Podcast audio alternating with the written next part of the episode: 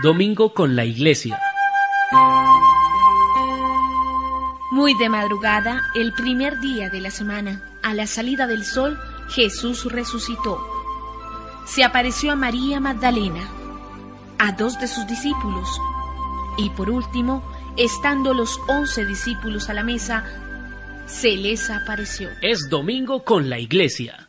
La diócesis de Vélez comparte sus experiencias de fe y su camino pastoral de nueva evangelización con la coordinación de la Delegación de Comunicaciones.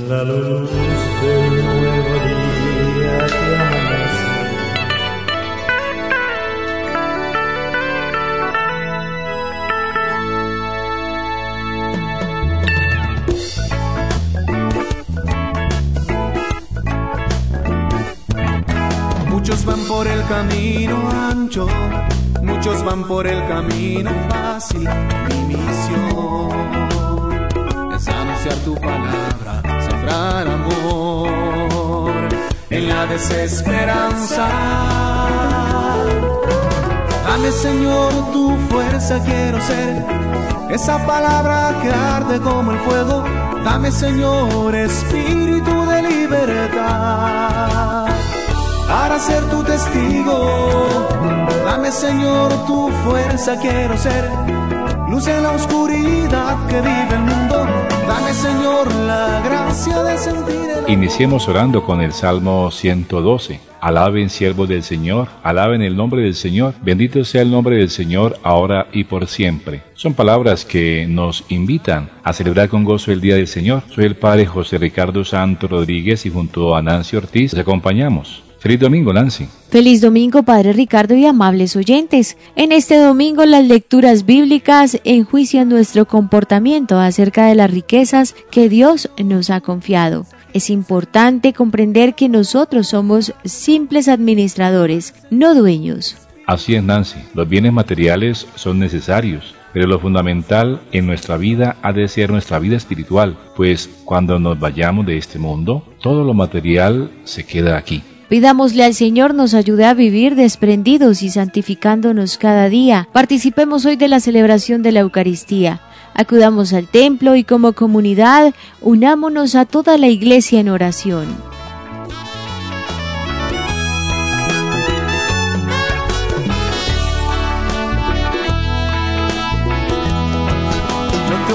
Todo lo que tengo a continuación escucharemos la parábola del administrador infiel. Cristo la usó para exponer su doctrina sobre las riquezas y el dinero. Los que son ricos en bienes materiales necesitan ponerlos al servicio de los necesitados para conseguir los bienes del reino. Escuchemos el Evangelio de San Lucas capítulo 16 versículos 1 al 13.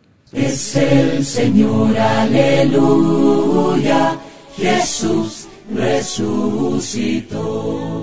Aleluya, aleluya. Jesús contó también esto a sus discípulos. Había un hombre rico que tenía un mayordomo, y fueron a decirle que éste le estaba malgastando sus bienes. El amo lo llamó y le dijo, ¿Qué es esto que me dicen de ti? Dame cuenta de tu trabajo porque ya no puede seguir siendo mi mayordomo. El mayordomo se puso a pensar, ¿qué voy a hacer ahora que mi amo me deja sin trabajo? No tengo fuerzas para trabajar la tierra, y me da vergüenza pedir limosna. Ya sé lo que voy a hacer para tener quienes me reciban en sus casas cuando me quede sin trabajo. Llamó entonces uno por uno a los que le debían algo a su amo. Al primero le preguntó, ¿Cuánto le debes a mi amo? Le contestó, le debo cien barriles de aceite. El mayordomo le dijo, Aquí está tu vale, siéntate enseguida y haz otro por cincuenta solamente. Después preguntó a otro, ¿Y tú cuánto le debes? Este le contestó, Cien medidas de trigo. Le dijo, Aquí está tu vale, haz otro por ochenta solamente. El amo reconoció que el mal mayordomo había sido listo en su manera de hacer las cosas y es que cuando se trata de sus propios negocios, los que pertenecen al mundo son más listos que los que pertenecen a la luz. Les aconsejo que usen las falsas riquezas de este mundo para ganarse amigos, para que cuando las riquezas se acaben, haya quien los reciba a ustedes en las viviendas eternas. El que se porta honradamente en lo poco, también se porta honradamente en lo mucho. Y el que no tiene honradez en lo poco, tampoco la tiene en lo mucho. De manera que, si con las falsas riquezas de este mundo ustedes no se portan honradamente, ¿quién les confiará las verdaderas riquezas? Y si no se portan honradamente con lo ajeno, ¿quién les dará lo que les pertenece? Ningún sirviente puede servir a dos amos, porque odiará a uno y querrá al otro, o será fiel a uno y despreciará al otro. No se puede servir a Dios y a las riquezas. Es el Señor, aleluya. Jesús resucitó. resucitó. El primer día, muy de mañana, van al sepulcro al salir el sol. Santas mujeres llevando aromas, ven que la piedra alguien quitó. Del cielo resplandeciente una figura llena de luz. El ángel dice, Santas mujeres, vivo y hasta el que murió en la cruz.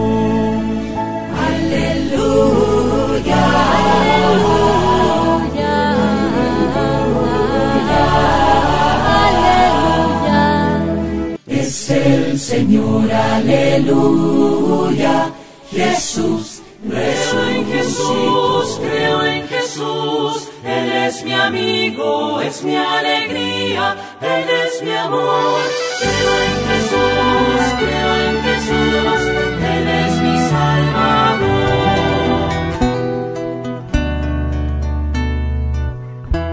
El pastor y la palabra de hoy. Yo soy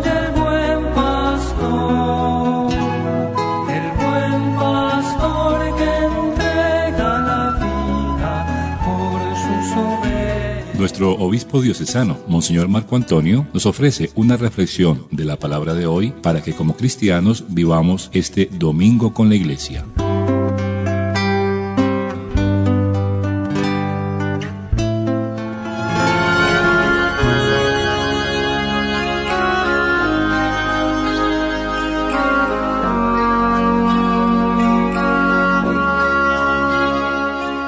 Llegamos hoy al domingo 25 del tiempo ordinario. La parábola que el Señor nos presenta hoy nos enseña sobre la manera como deben ser usados los bienes de la tierra para nuestra salvación. Esta podría suscitar cierto asombro e incluso escándalo, pues el Señor termina lavando una actitud astuta, deshonesta y egoísta. Pero ya entenderemos el porqué. El domingo pasado, recordemos, veíamos con las parábolas de la misericordia lo que Dios es capaz de hacer por nosotros hasta encontrarnos. Hoy vemos lo que nosotros debemos hacer, ya que estamos llamados a ser como Él, entendiendo siempre que el Señor es Él y que nosotros somos solo sus administradores. Como administradores, a decir verdad, todos somos injustos, porque siempre hay una tendencia a querer adueñarnos de lo que no es nuestro, de lo que no nos corresponde. De ahí que sea tan necesario conocer el verdadero rostro de Dios, que siendo dueño de todo, sin embargo, con su amor eterno, todo lo dona, todo lo entrega, todo lo perdona. Si estamos llamados a ser como Él, tendremos que con inteligencia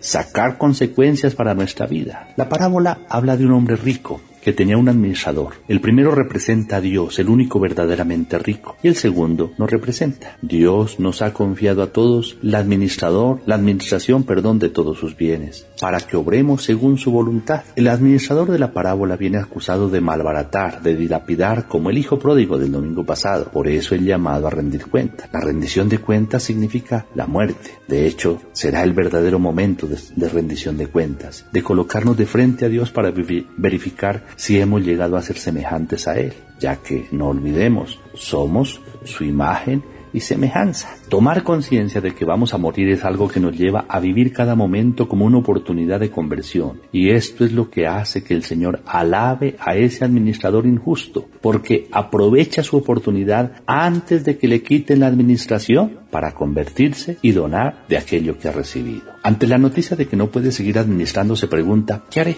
Cosa que deberíamos hacer siempre nosotros. Preguntarnos, ¿qué debemos hacer? ¿Cómo nos debemos comportar en cada momento? El que es rico en este mundo lo es porque se ha apoderado abusivamente de lo que no le pertenece y hace depender su vida de lo que tiene. Así para él la muerte será siempre una amenaza, una ladrona. Por eso, ante la posibilidad de pensar en morirse, se estresa, asegura todo, no quiere perder nada, se aferra inútilmente, pero al final nada quedará en sus manos. Quien ha puesto su confianza en el Señor y busca asemejarle, hace depender en cambio su vida de lo que da, de lo que dona y comparte, y espera la muerte sin miedo, sin temor. Ella es, como decía San Francisco, su hermana, su compañera de camino para ir al encuentro del Padre, a quien tanto ama. El administrador reflexiona, Cavar no puedo, es cierto. La salvación no depende de los esfuerzos nuestros. Sin Dios, al final somos como la higuera estéril, somos nada. Se dice también,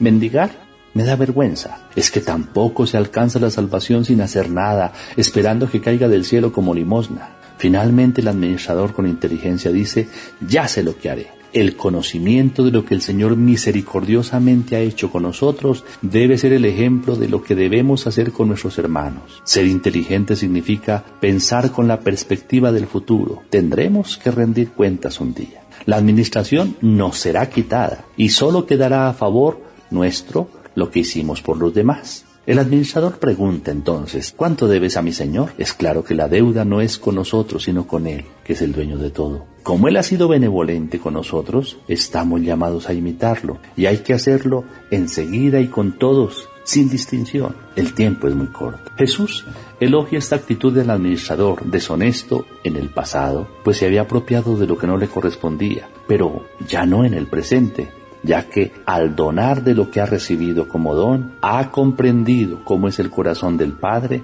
y lo imita. También nosotros estamos llamados a vivir nuestra vida con la sabiduría del Evangelio, cambiando el deseo de acumular por el donar, compartir, manejar los bienes de acuerdo a su voluntad. Si acumulamos, los demás se convertirán en enemigos de los cuales cuidarnos. Compartir con sabiduría evangélica nos hace en cambio hijos del Padre y hermanos los unos de los otros. Hacernos amigos con el dinero injusto significa aprender a compartir los dones de acuerdo al deseo de quien los ha donado. Y esto se hace en el presente, ya lo dijimos, antes de que llegue la muerte y ya nada se puede hacer. De nuestras decisiones actuales dependerá nuestra aceptación en las moradas eternas. Una última invitación es a la fidelidad en lo poco Alusión a todas las cosas del mundo que serán siempre una cosa mínima en comparación con lo mucho que es la vida de Dios, su amor, sus dones, su reino. Dice el Señor que si no somos fieles en el manejo de los bienes de este mundo, ¿quién nos confiará los bienes eternos? Pensemos, reflexionemos.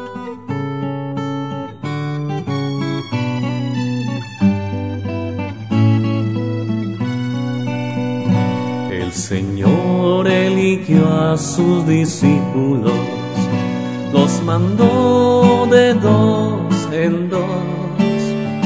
Es hermoso ver bajar de la montaña los pies del mensajero de la paz.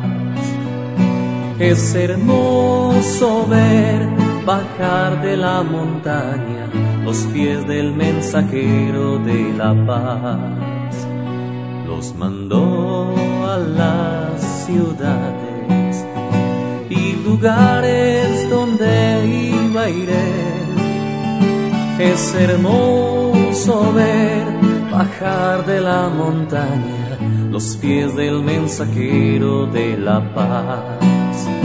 Es hermoso ver bajar de la montaña los pies del mensajero de la paz.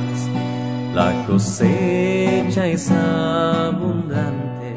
El pasado viernes el señor obispo junto a un grupo de sacerdotes allí en eh, Plan de Armas que corresponde a territorio de la parroquia San Juan María Vianey de Miralindo. Allí ha dado un mensaje esperanzador y un acompañamiento también ante la situación sucedida el pasado domingo. Esto es una parte de su homilía allí el pasado viernes. Muy queridos hermanos,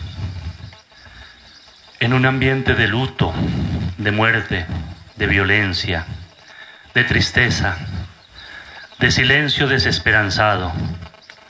Qué bueno escuchar hoy la palabra de Dios que nos anuncia el misterio central de nuestra fe, la resurrección. Como cristianos hoy, desde estas montañas del Magdalena Medio Santanderiano, proclamamos, mejor aún, gritamos que Cristo ha resucitado entre los muertos. Y queremos que este grito llegue al corazón de todos los que nos escuchan y que a través de ellos llegue e inunde al mundo entero de este anuncio de vida en todas sus manifestaciones.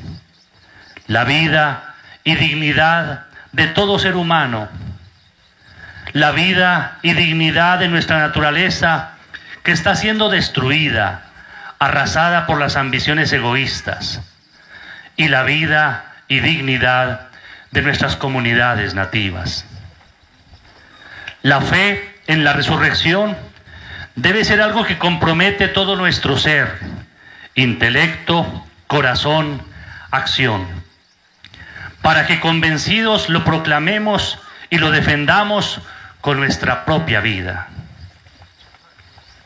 Para nosotros como cristianos está tan íntimamente unida nuestra suerte a la de Cristo que si nosotros no vamos a resucitar, entonces tampoco, como dice San Pablo hoy, tampoco resucitó Cristo. Si los muertos no resucitan, tampoco Cristo resucitó.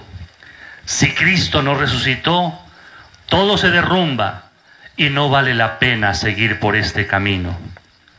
Nuestra predicación carecería de sentido y nuestra fe lo mismo.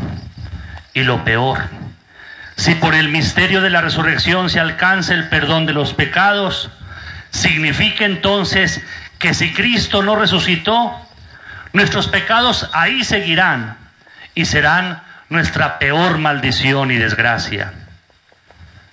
La última palabra no es la muerte, sino la vida y la felicidad plena en la presencia de Dios.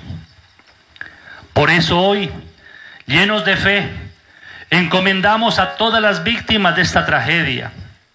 Suplicamos que los méritos de la pasión y muerte de nuestro Salvador Jesucristo les haya perdonado todos sus pecados y los tenga ahora gozando de la plenitud de la vida en la resurrección gloriosa.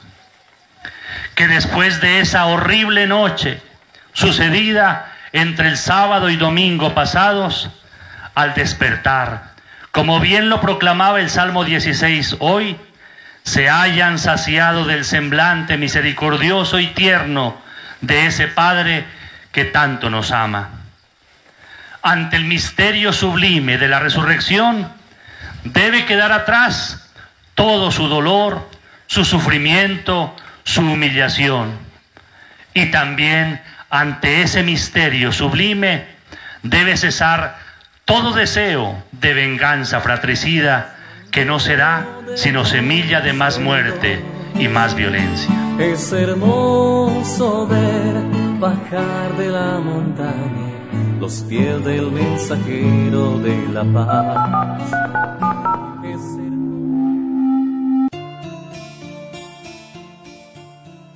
Caminando con la diócesis.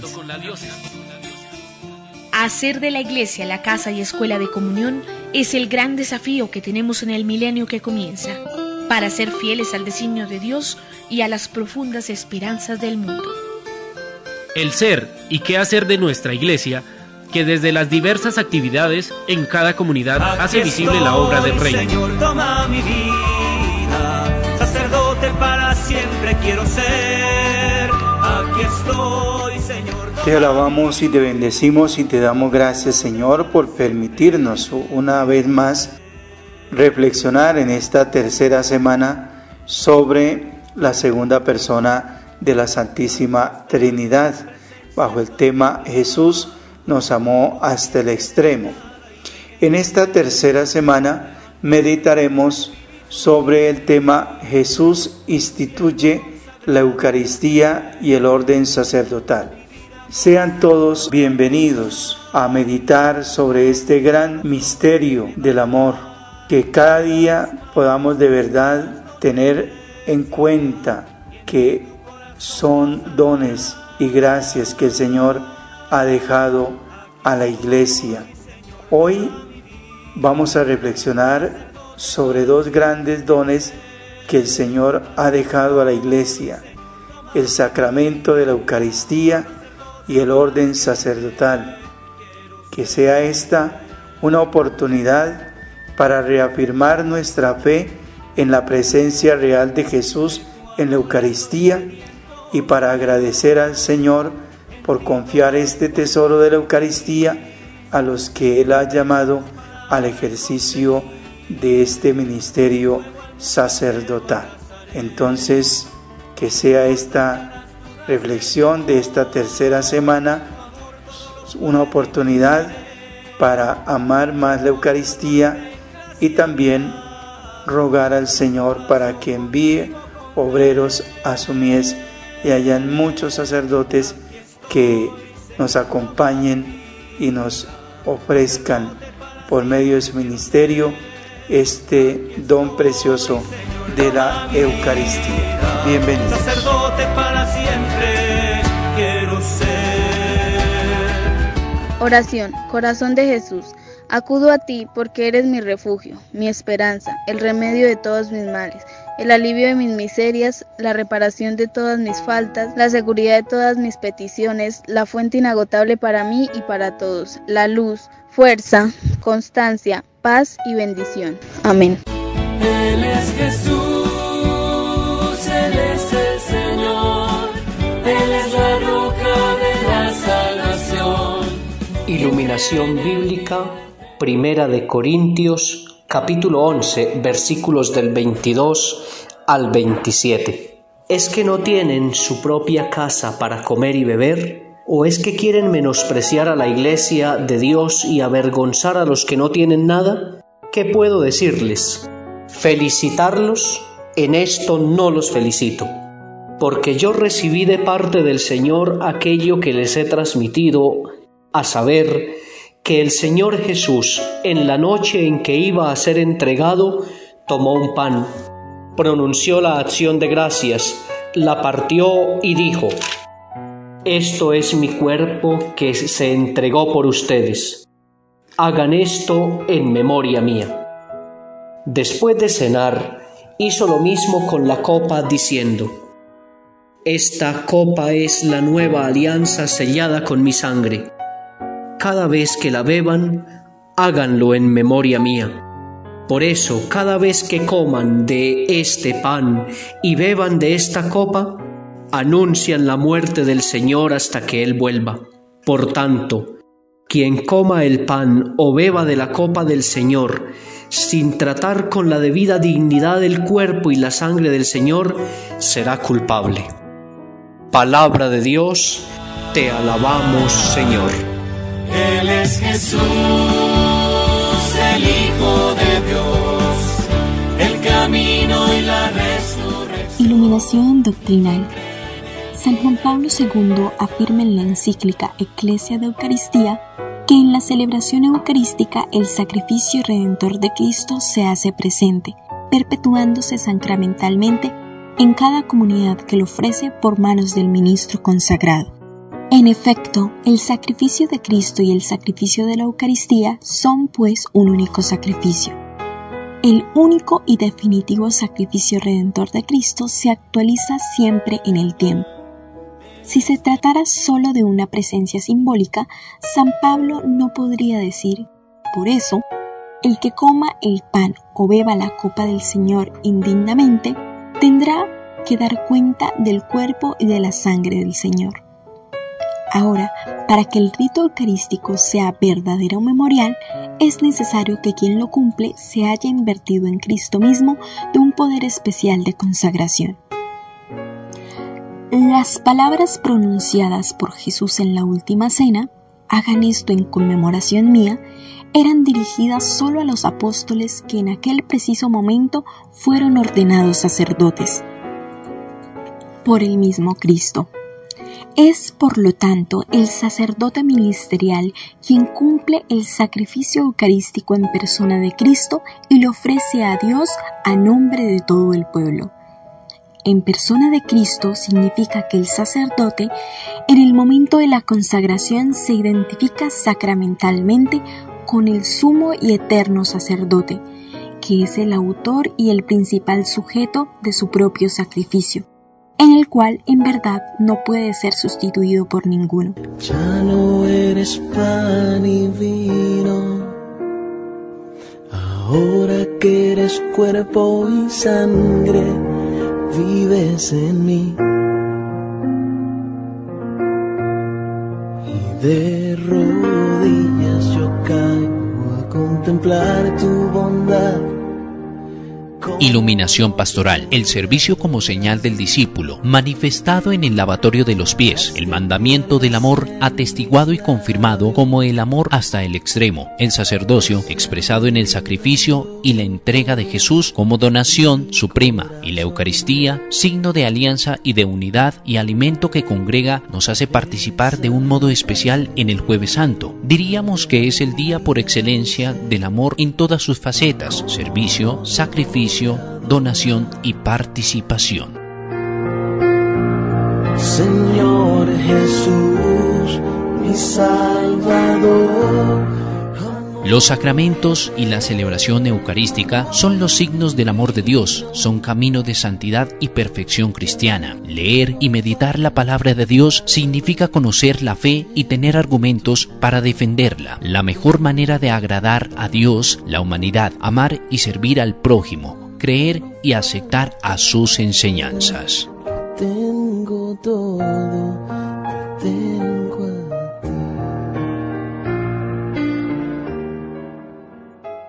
Ahora reflexionemos. Primero, ¿qué importancia le doy a la oración por la iglesia, los sacerdotes y las vocaciones? Segundo, ¿con qué frecuencia me alimento de la Eucaristía y de los demás sacramentos? Compromiso para la semana. Orar por las vocaciones a la vida sacerdotal. Si es posible, llevar una ofrenda económica para este fin a la parroquia.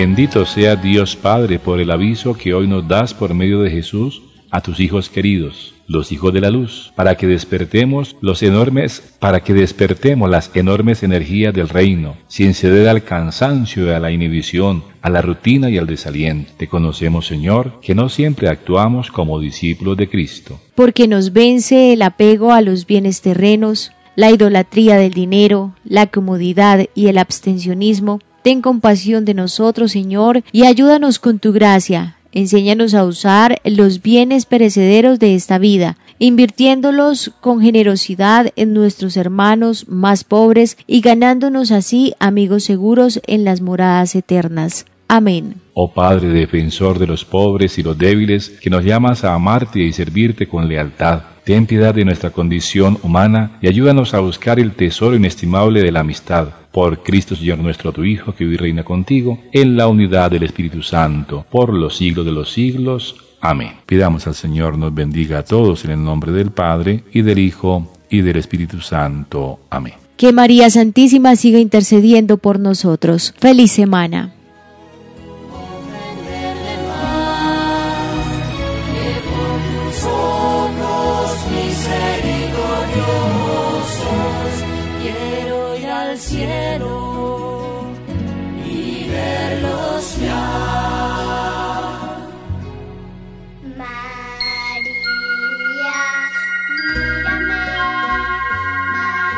Domingo con la Iglesia.